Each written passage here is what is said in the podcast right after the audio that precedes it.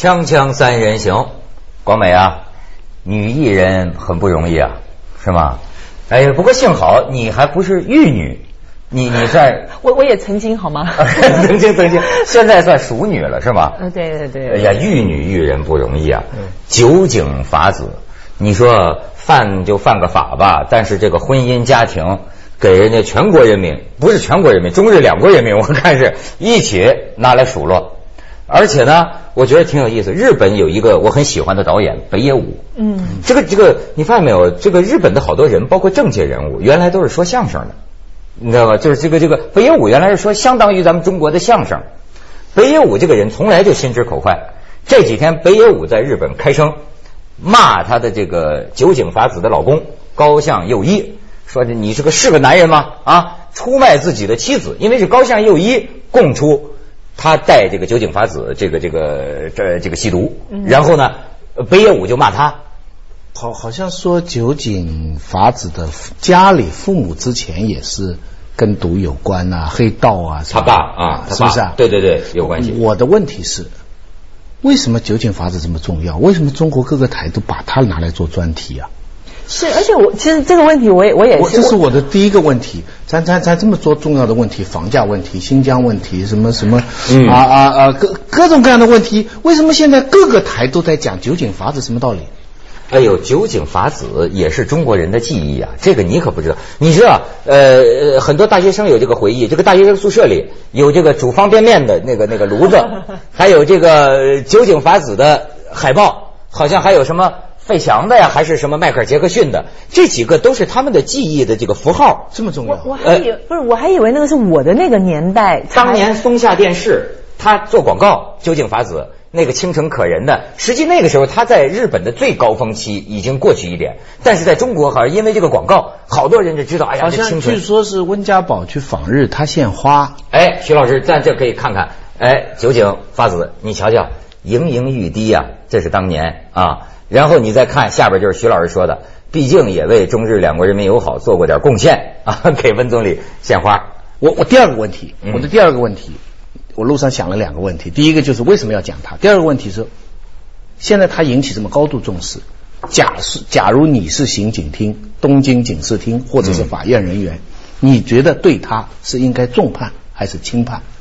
那真的要看看事实了。就像我我我去自首说我杀人了。但是你找不到杀人的，我是我告诉人家说我杀人，但是我人家找不到我杀人的证据的时候，他能不能入我罪？这这个这个是症结，就是说能不能要个？你你这是从法理上来讲，是我的问题是，这个人现在这么多人注意。嗯，你知道警方办这样的案，就像美国他办 Jackson 的案的时候也是一样，他们都是又兴奋又光荣，责任又大，对不对？你这种名人的案，这种办起来的时候压力特别大。那你觉得在这种这么巨大的舆论的这种压力下面，他们是会重判还是会轻判？应该秉公判，就是说法律该怎么判就怎么判，这是应该。可是实际上呢，你觉得呢？不，实际上有这一说吗？难道日本法院也是人质吗？是对对这问题要重视，他们会他们会不会考虑？比方说这个事情可以起教育作用啊，可以在一国甚至多国的青少年当中变成一个很好的反吸毒的教材啊，它有巨大的社会影响啊，会不会考虑这样的问题？徐老师听了这话，你还是像中国人，不大像日本人。你知道你知道你不是说？说话都要有依据嘛？嗯，我的依据哪来的？就我前两天看了半段胡一虎的那个，呃，也也有有一一虎一奇谈，一虎一奇谈没错啊。它里面讨论的是有一个开车醉酒开车撞死人的一个人判死刑，嗯，那两边就争。应不应该判死刑？一边的意思呢，大概从法律的角度来讲，就是说他不是故意杀人，他是在说，所以大概不应该。哒哒哒哒。而另外一边呢，我记得印象特别深的有一个慷慨激昂的一个中国不高兴的作者叫王晓东，说话很多观众支持。他大概的意思就是说，那我不开车，我不喝酒。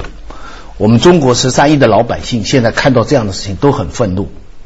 啊，这样连环，他的罪行很严重，嗯，连撞好几辆车，死掉几个人，而且他无证，最后还逃逸，嗯，就特别严重的醉酒，呃，死人的这样的人，就是说他这种，就是说大家，呃，这种人就是老百姓普遍的道德认为这样是应该重判的，而且现在中国醉酒驾驶非常严重，嗯，哇，这个时候场上一片赞成的牌子啊，嗯，我就这个事情就联想到一个法律的判决，该不应该考虑它的社会影响？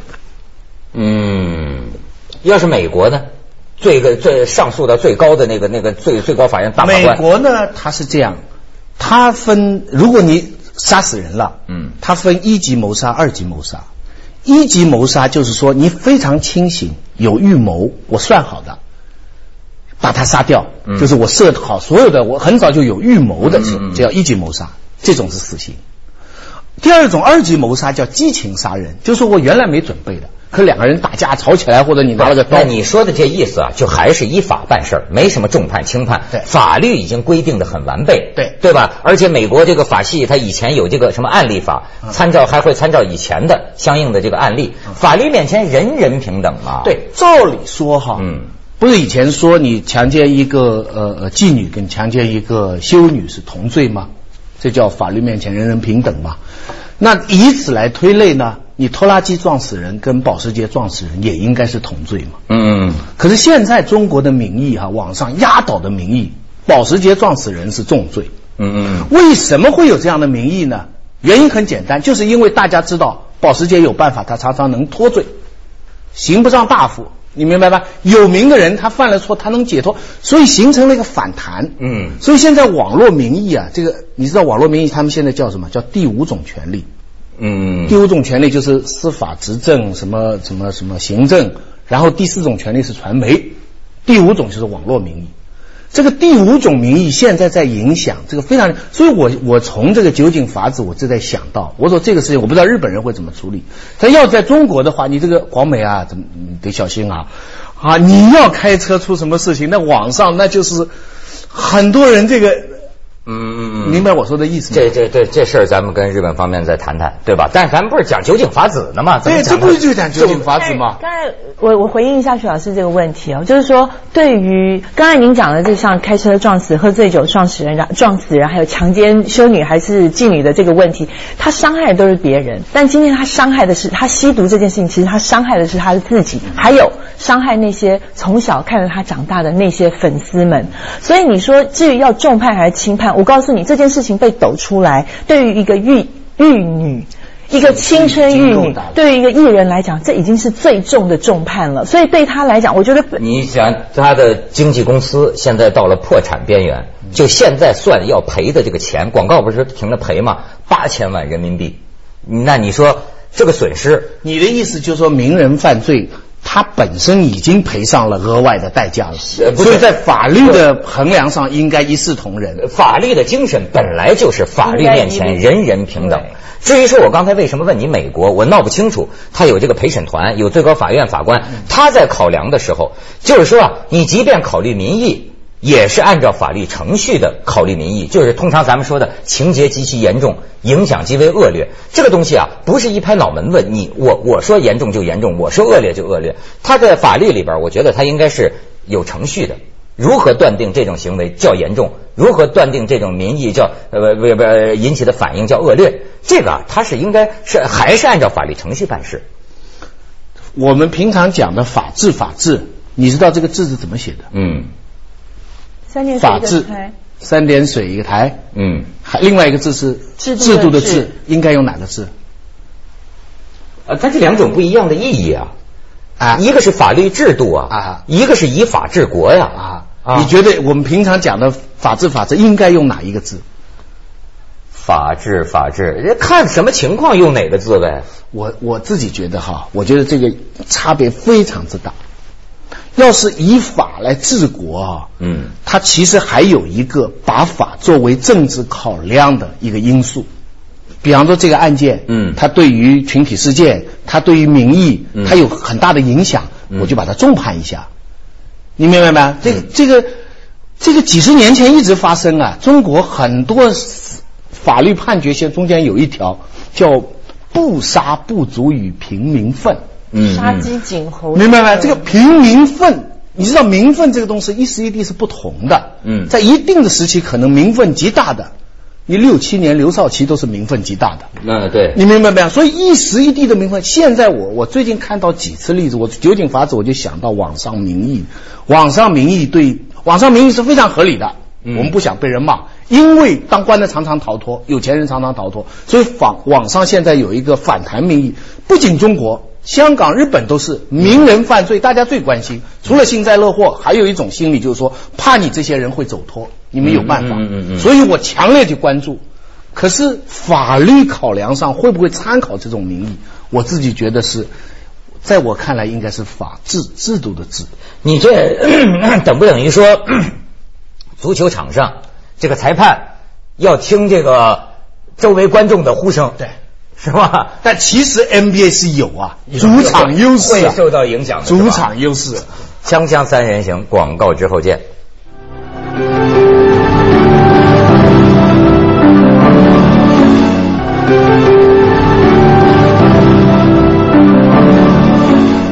我觉着酒井法子这事儿啊。这个娱乐工业啊，该自己琢磨琢磨，该想了。这个玉女的这种玩意儿，就是日本发明的，起源于日本，波及港台，制造了无数牺牲品。其实你说酒井法子，同时他也算是这种娱乐工业玉女形象的一个牺牲品呐。他不是真的呀，叫什么偶像？你知道偶到什么程度？是打电话，他的那个粉丝啊，要替酒井法子承担惩罚。就能到这么一个，就就就就，你说的玉女是不是指他们的组合的形象？就老男人、小姑娘这种？不是组合形象，就日本曾几何时，一直到现在都在打造这种女人呐。我为什么觉得应该反思了？就好像就跟这个处女情节似的，这事儿是不是咱以后就神话破灭了得了？难道你没有鉴别力吗？难道你以为她这玉女不跟人做爱吗？她都三十八岁了，对吗？那但是你法子三十八岁没有？三十八岁了。三十八岁，三十八岁了，七一年生的，哇，真看不出来。但是你看他的经纪人说，保守留在心中的那个玉女的形象，我觉得日本人就是在搞这个东西啊。在香港人，你看咱们说说出现的很多事件，你说白了，你怨这一个女人吗？他是他自己要这样的吗？说白了都是怨男人。这是个骗局，你知道吗？这一方，而且两方，我认为都有事儿，这是个共谋。娱乐工业、娱乐公司，你。刻意行骗，对吗？你制造这种这种假处女在屏幕上，那么作为消费者一方呢，也也情愿拿这个来满足自己幻想。当然不是真的，所以一定会被拆穿。拆穿了之后，就一个接一个的破产，然后大家就这个问。这文文涛，你一直对于这种有这件这样的事情是有一个情节的，但是我一半赞成你的说法，但我一半不赞成你的说法。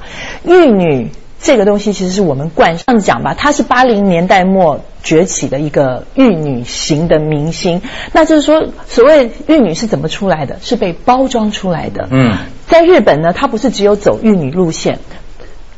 日本的经纪公司除了包装玉女之外，他们也包装包装摇滚团体，他们也包装所谓的 AV 女优。嗯那是另外一种欲欲望的欲欲女，呃，广州话叫肉肉肉就是肉肉肉女，对对对，和玉女。这个我们只能说呢，日本人做这种明星艺人的包装是非常成功的。但是你知道吗？酒井法子她被号称为最后一个曾经受过严格训练训练的玉女明星。你不要现在的玉女感觉，现在的玉女是拿来骂人的，因为玉女感觉就是那种美美的、柔柔弱弱的，好像是什么都。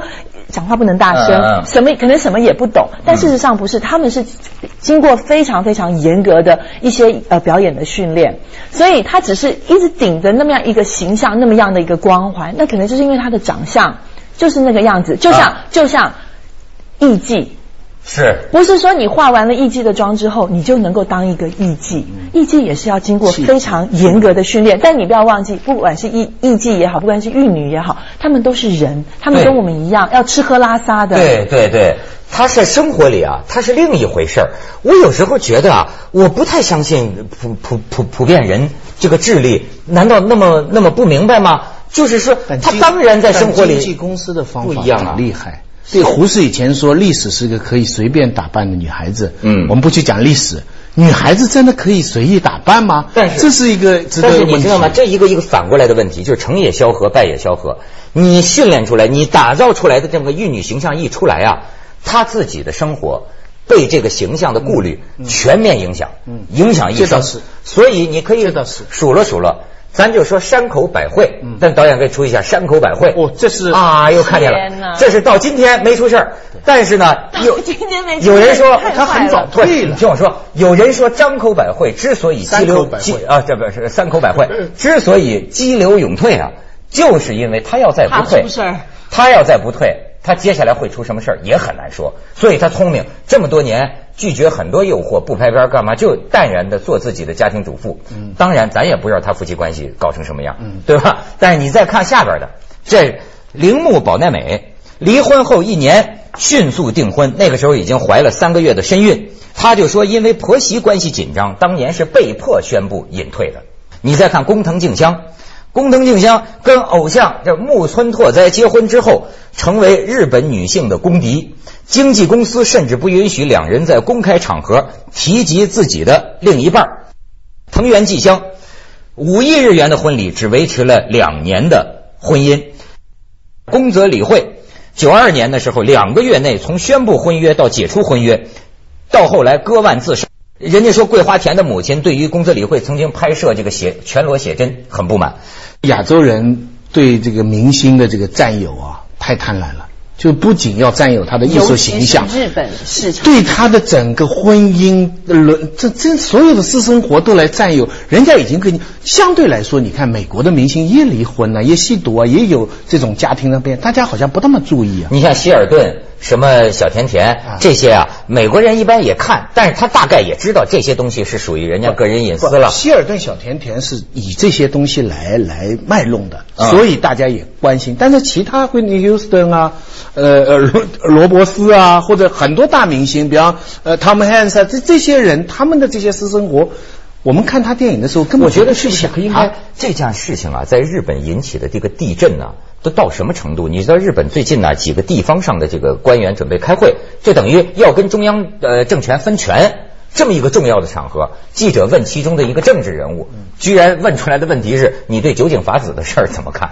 这说明这这这回答了我开始第一个问题：为什么我们要讨论酒井法子？日本这个是，你你讲，对不起，嗯因为我我这样讲吧，就是说日本这个社会，他们本身因为很压抑，所以他们对所有的东西的要求都是非常的高，嗯就是真的是一点点不能犯错。因为我不知道你有没有跟日本人工作，屁也不能随便放。是的，嗯真的是不能随便骂。你有没有跟日本人工作过？他们的那种严谨，严谨到有时候你想呼他一巴掌，你就会觉得说这么小的事情，这么简单的事情，你需要一而再、再而三的再确认、再确认、再确认、再彩排、再彩排吗？对中国人来讲，我们就是随性所致，发生什么事情就发生了，就就这么着。嗯说锵锵三人行的，对对，就跑题跑不停。他们是万万万万不可，真的就是万万不可。所以他们所有的事情，每一个演出的每一个小环节都要非常的严谨。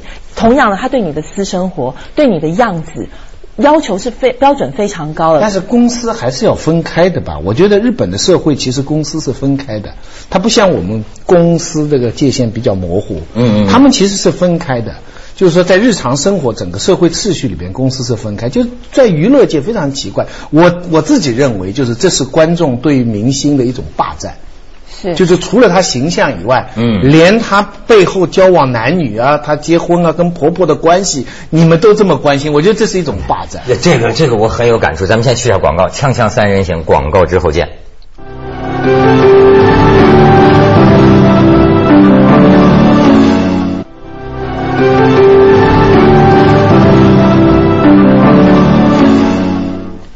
在日本当艺人真的很可怜。你可以看到小甜甜布莱尼素面朝天出门，你可以看到窦文涛、孟广美素面朝天出门。但我跟你讲，日本的艺人是不可以的。有一次我到日本去看马丹娜的演唱会，谁坐我后面？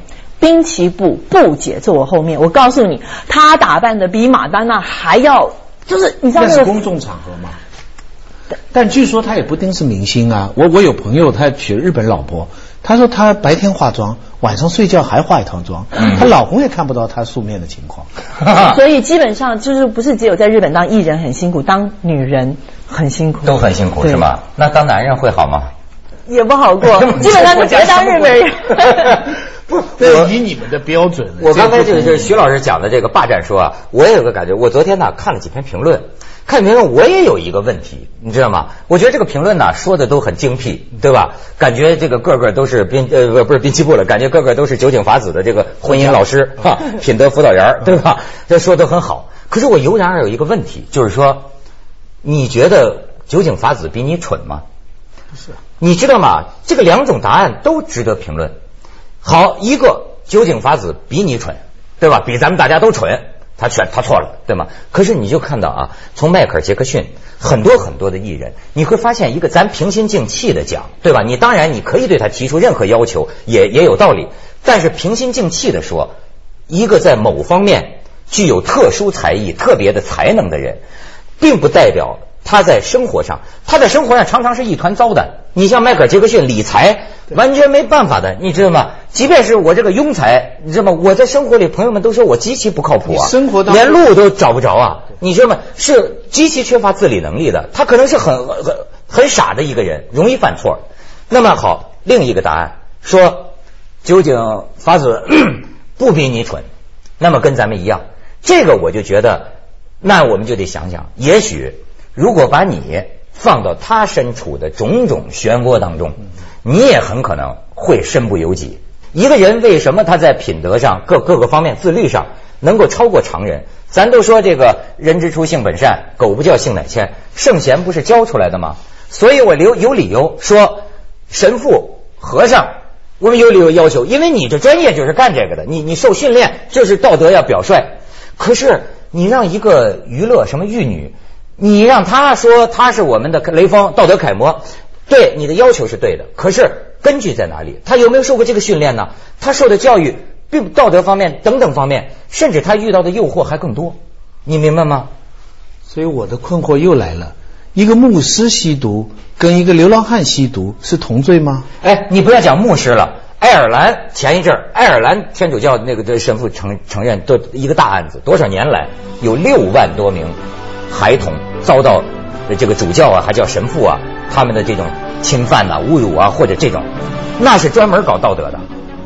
那那重判 要重判，这要重判嘛？